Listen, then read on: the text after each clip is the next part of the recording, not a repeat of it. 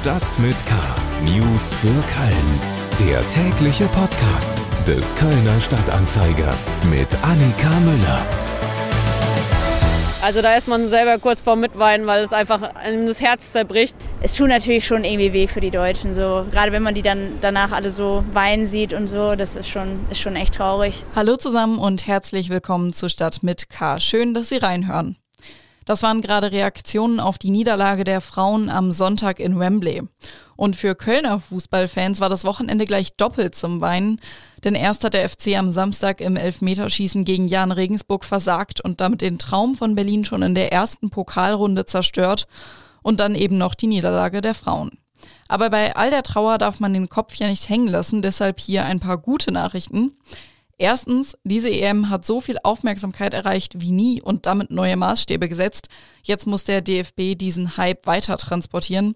Deshalb auch hier direkt der Hinweis, am 16. September ist Bundesliga-Auftakt und die FC-Damen starten am 18. September gegen Hoffenheim. Und zweitens, die FC-Herren haben jetzt immerhin noch die Conference League vor sich. Am Dienstagmittag werden die Playoffs ausgelost und es sieht gar nicht mal schlecht aus für Köln. Aber damit genug Fußball für heute. Das sind unsere Themen für den 1. August. Fake-Reservierungen und Einstiegsprämien. Der Personalmangel macht Kölner Gastronomen zu schaffen. Kunden von Rheinenergie müssen bald tief in die Tasche greifen. Das Gas wird mehr als doppelt so teuer. Und Kölner Pegel liegt bei 110 Zentimetern. Welche Auswirkungen hat das Niedrigwasser im Rhein? Schlagzeilen. Die inzwischen seit einem Jahrzehnt geplante Neugestaltung des Ebertplatzes verzögert sich massiv.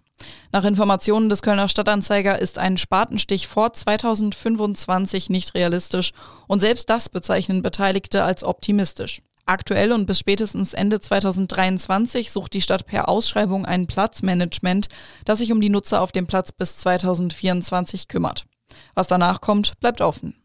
In Köln sind trotz Modellprojekt immer noch keine Muezzinrufe zu hören und es bleibt unklar, wann und ob sich das ändert. Es gebe zwar zwei Anträge von Moscheegemeinden, aber die sollen das erforderliche Lärmgutachten noch nicht eingereicht haben, so eine Stadtsprecherin gegenüber der deutschen Presseagentur. Seit Anfang Oktober 2021 können Moscheegemeinden auf Antrag und unter Auflagen ihre Gläubigen zum mittäglichen Freitagsgebet rufen. Die Stadt verweist hier auf die im Grundgesetz verankerte Freiheit der Religionsausübung. Auf dem Otto- und Langen-Quartier könnte ein neues Wohnheim für Studierende entstehen. In einem neuen Planungspapier ist von 60 Wohneinheiten, die für Studierende und Obdachlose entstehen könnten, die Rede. Das Studierendenwerk bestätigt auf Anfrage, an dem Gelände interessiert zu sein. Weiter ins Detail gehen will man aber noch nicht. Die Planungen stünden noch ganz am Anfang. Es wäre das erste Wohnheim des Studierendenwerks in Mülheim. Bei 30 Grad und Sonne die halbe Außenterrasse sperren? Klingt absurd, viele Gastronome haben aktuell aber keine andere Wahl. Wir kommen zu den Themen, über die wir etwas ausführlicher sprechen wollen.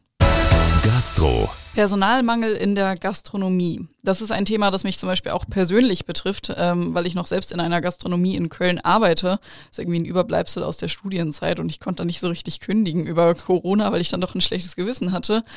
Anders als viele andere, die eben gegangen sind. Und wir merken das ganz extrem, dass jedes Mal, wenn der Dienstplan am Anfang des Monats kommt, dass da ganz, ganz viele rote Lücken sind, die kaum noch zu füllen sind. Meine Kollegin Christiane Vielhofer hat sich damit auseinandergesetzt und hat mit Gastronomen gesprochen. Dieses Problem, das haben in Köln ganz, ganz viele Gastronomien, oder? Das haben ganz viele Gastronomien und das Erstaunliche ist auch, dass es ähm, alteingesessene Gastronomien an tollen Plätzen auch trifft. Zum Beispiel das Café Reichert gegenüber vom Dom, das Restaurant Funkhaus am Wallraffplatz, die Rheinterrassen oder das Josefs im Rheinauhafen. Also wirklich alles Premiumplätze, wo man denken würde, vielleicht geht es denen besser. Wie reagieren die denn auf den Personalmangel? Man kann die Kellner oder Küchenleute ja nicht einfach so herzaubern. Ja, die haben da verschiedene Lösungen. Das Café Reichert zum Beispiel hat schon seit Wochen einen großen Teil seiner Terrasse gesperrt und zwar eigentlich die besten Plätze vorne mit Blick auf den Dom und hat auch äh, jemanden abgestellt, der dann die Warteschlange empfängt und sagt, hier können Sie sich hinsetzen, bitte nicht in den gesperrten Bereich. Ähm, Funkhaus äh, auf dem Wallraffplatz, die machen es so, die machen sozusagen Fake-Reservierungen. Wenn nicht genug Leute da sind, um alle Tische zu bedienen, setzen sie einfach Reservierungen Reservierungszeichen auf die Tische, damit sich da niemand hinsetzt. Oder es werden noch weitere Ruhetage eingeführt. Und das Josefs im Rheinauhafen bietet sogar Prämien für Leute, die neu anfangen. Man fragt sich ja sowieso immer, wo sind die ganzen Leute? Nun, die haben sich halt eben andere Jobs gesucht in der Zeit. Und man könnte ja meinen, die müssten jetzt so irgendwann mal wiederkommen oder es müssten neue Leute gefunden werden. So langsam sollte ja auch die Angst schwinden, dass es bald wieder zu ist. Das war ja gefühlt so nach dem Lockdown dann irgendwann, als man wieder geöffnet hat, so ein bisschen die Angst. So, wenn ich jetzt da anfange zu arbeiten, bin ich in zwei Wochen vielleicht schon wieder raus. Aber eigentlich sollte sich das Ganze doch legen. Ist da irgendwie Hoffnung? Also die Gastronomen, mit denen ich gesprochen habe, die haben wenig Hoffnung. Also ähm, sie, wissen, sie können sich das auch nicht erklären, wo die Leute geblieben sind und vor allem, warum sie noch immer nicht zurückkommen. Äh, einige setzen jetzt drauf, dass ja bald das Wintersemester beginnt und mit Präsenzunterricht dann auch wieder mehr Studenten in der Stadt sind, dass die vielleicht dann die Jobs machen können. Wir drücken auf jeden Fall die Daumen. Vielen Dank, Christiane Vielhaber. Wirtschaft. Seit Russlands Angriff auf die Ukraine ist klar, der Winter wird teuer. Wie teuer es tatsächlich wird, das hat die Kölner Rheinenergie an diesem Montag mitgeteilt. Mehr als doppelt so teuer soll Erdgas ab dem 1. Oktober für die Kundinnen und Kunden von Rheinenergie werden.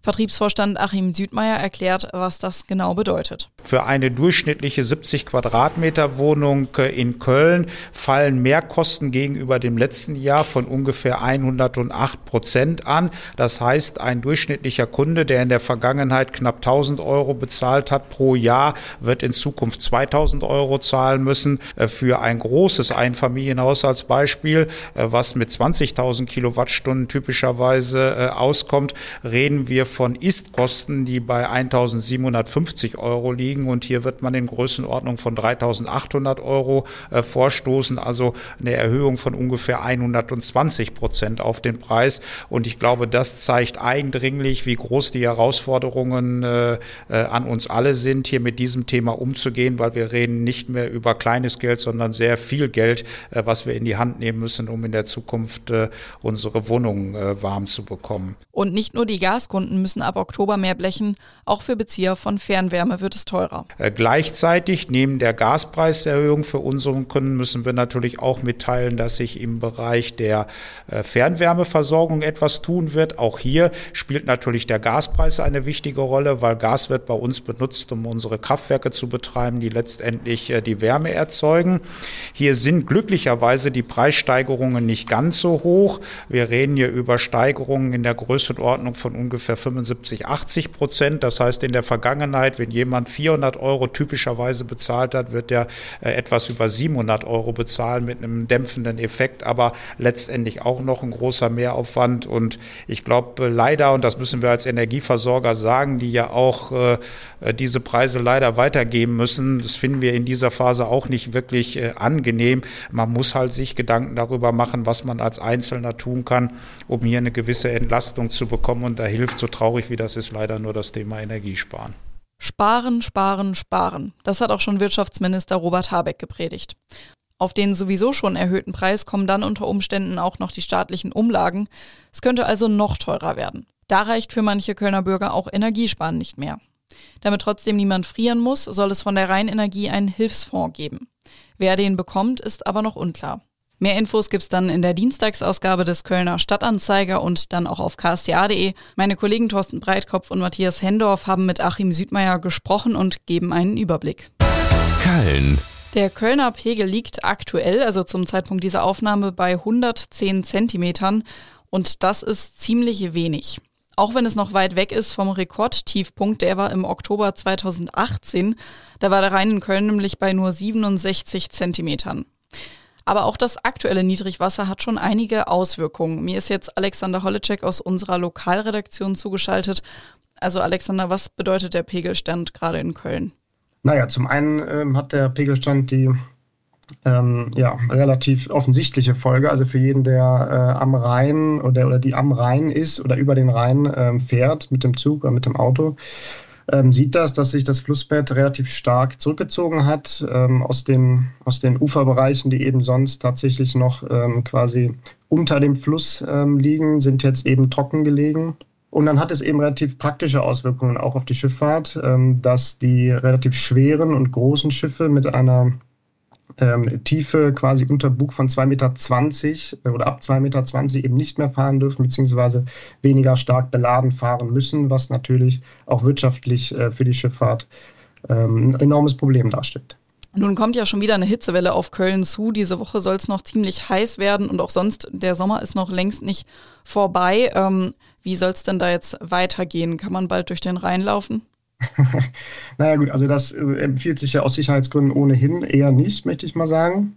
Und es gibt ja auch im ähm, ja, mittleren Flussdrittel auch diese äh, Vertiefungen für die äh, Schifffahrt schon. Also da, äh, würde, da würde das Wasser ohnehin dir sozusagen über den Kopf steigen. Ähm, und es ist tatsächlich auch so, dass die ähm, Prognosen, die es jetzt gerade gibt, eben wegen anhaltender Trockenheit und wegen fehlenden Regens davon ausgehen, dass Ende der Woche, spätestens aber Anfang nächster Woche die 1-Meter-Marke quasi unterschritten wird, also dass der Pegel unter einen Meter fällt und frühestens so gegen Mitte des Monats, also Mitte August, wieder über einen Meter steigt. Allerdings auch sagen die mittelfristigen Prognosen, die ähm, auf, sagen wir mal, langfristigen äh, Klimaberechnungen basieren, dass in einem oder zwei Monaten, wir reden aber auf jeden Fall über September, ähm, wieder der Pegel über 1,50 liegt, was immer noch sehr weit entfernt ist von dem etwa Normalzustand äh, oder von dem Normalpegel von 3,20 Meter, aber eben auch deutlich über dem von dir angesprochenen